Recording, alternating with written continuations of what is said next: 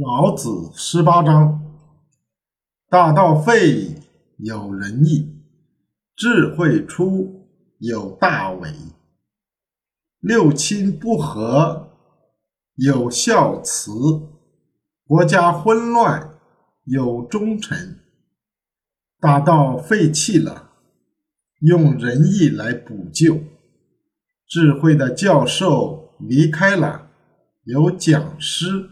来待客，家庭六亲之间不和睦了，有孝慈来调解；国家混乱了，有忠诚之臣来挽救。